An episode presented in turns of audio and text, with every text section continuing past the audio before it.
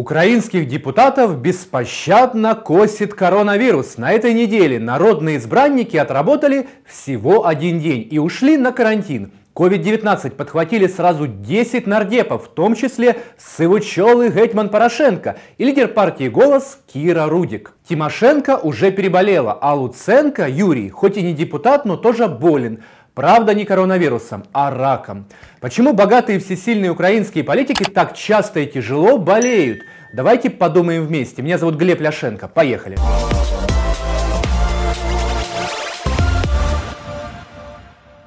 Народные депутаты из-за вспышки коронавируса в октябре будут работать в Верховной Раде только один день, 20 числа.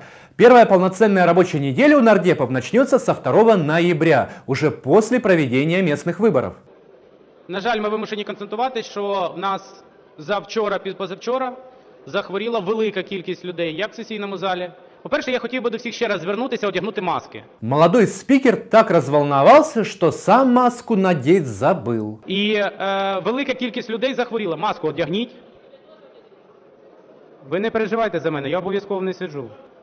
За останній день до 10, за останні декілька днів до 10 осіб захворіло. По информации некоторых СМИ, сегодня коронавирусом инфицированы около 40 народных депутатов Украины, среди которых и Порошенко. Грозная маска Петра Алексеевича не помогла ему уберечься от опасного недуга. О положительном тесте экс-президент сам сообщил у себя в Фейсбуке. Получил положительный тест на COVID – не вовремя. Очень жалею, что вынужден сделать перерыв в поездках по регионам. За шесть последних лет привык переносить болезни на ногах. Но это коварное, очень коварное, поэтому с сегодняшнего дня лечусь дома. Надеюсь на скорейшее выздоровление и призываю всех украинцев беречь себя написал Савачелы Гетман сразу после своего дня рождения. Правда, меня терзают смутные сомнения.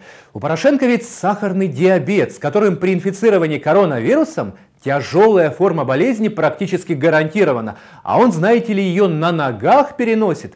Настоящий гетман, что и говорить. Вообще заболеть перед выборами Отличный политтехнологический трюк. Еще со времен Ющенко, которого якобы отравили накануне президентских выборов 2004 года. Скандал с отравлением оппозиционного кандидата спровоцировал народный бунт, оранжевую революцию и очень повлиял на исход тех выборов с поражением Януковича в сомнительном третьем туре. По факту отравления Ющенко было открыто уголовное дело, но, по словам главного военного прокурора Украины, Доказательств состава преступления в болезни Ющенко найдено не было. Это была мистификация, политтехнология накануне выборов. У меня нету никаких данных, которые бы мне э, подтвердили, что он был отравлен. Я бы очень хотел сам это знать. Ну, а вы же начинали это расследование. Это, в принципе, ну, я, ответ. Же, я вам говорил, э, это очень важный вопрос. Я не знаю, э, как можно периферийно отравить одну часть тела. И, э, и второе, э, но ведь было же объявлено, что нету экспертизы, которая по всем правилам была э, проведена. Вот и Порошенко накануне местных выборов мог тоже инсценировать собственную болезнь, хотя выглядит он в последнее время не ахти. Если продолжит худеть такими же темпами, то через год исчезнет с лица земли.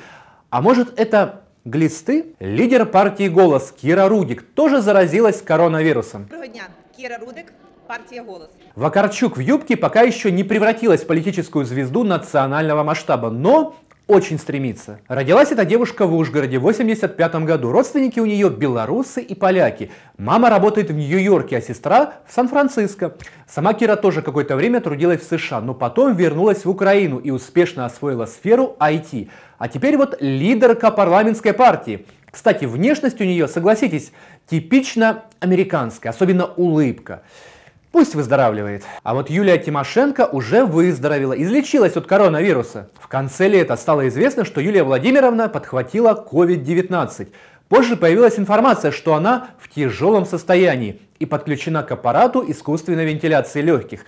Однако соратники Леди Ю такую информацию не подтверждали. Зато появилась другая информация о том, что в начале следующего года Тимошенко намерена уйти из большой политики. Якобы Юлия Владимировна встретилась с одним очень влиятельным человеком, после чего приняла решение уйти с гордо поднятой головой. Пропало все. Но вскоре Юлия Владимировна к безумной радости поклонников опубликовала обнадеживающий пост. Почти две недели борьбы с тяжелой болезнью меняют ощущение реальности, но об этом поговорим чуть позже. А сегодня, наконец, кризисное состояние удалось пережить. И хотя до выздоровления еще далеко, уже есть возможность шаг за шагом возвращаться к нормальной жизни.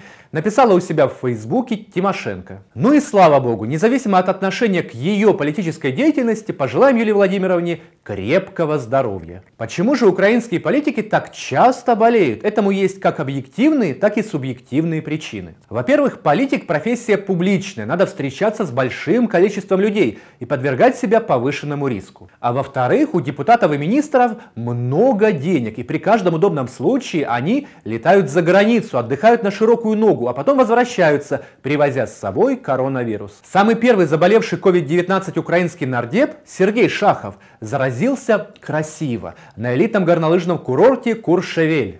Шановні українці, з вами Сергій Шахов. Ну я вважаю, що це не страшне таке захворювання, а просто грип. І треба, як тільки відчули ви себе погано, одразу викликати лікарів. Головне, щоб лікарі приїжджали. Между тем в Украине зафиксирован новый антирекорд заболеваемости. Впервые число заболевших COVID-19 превысило 4000 за сутки. А по прогнозу Всемирной организации здравоохранения, суточное заражение COVID-19 в Украине может вырасти до 9 тысяч человек. Это уже не шутки. Необходимо реагировать как правительству, так и парламенту. А депутаты вместо этого решили устроить себе карантин, каникулы.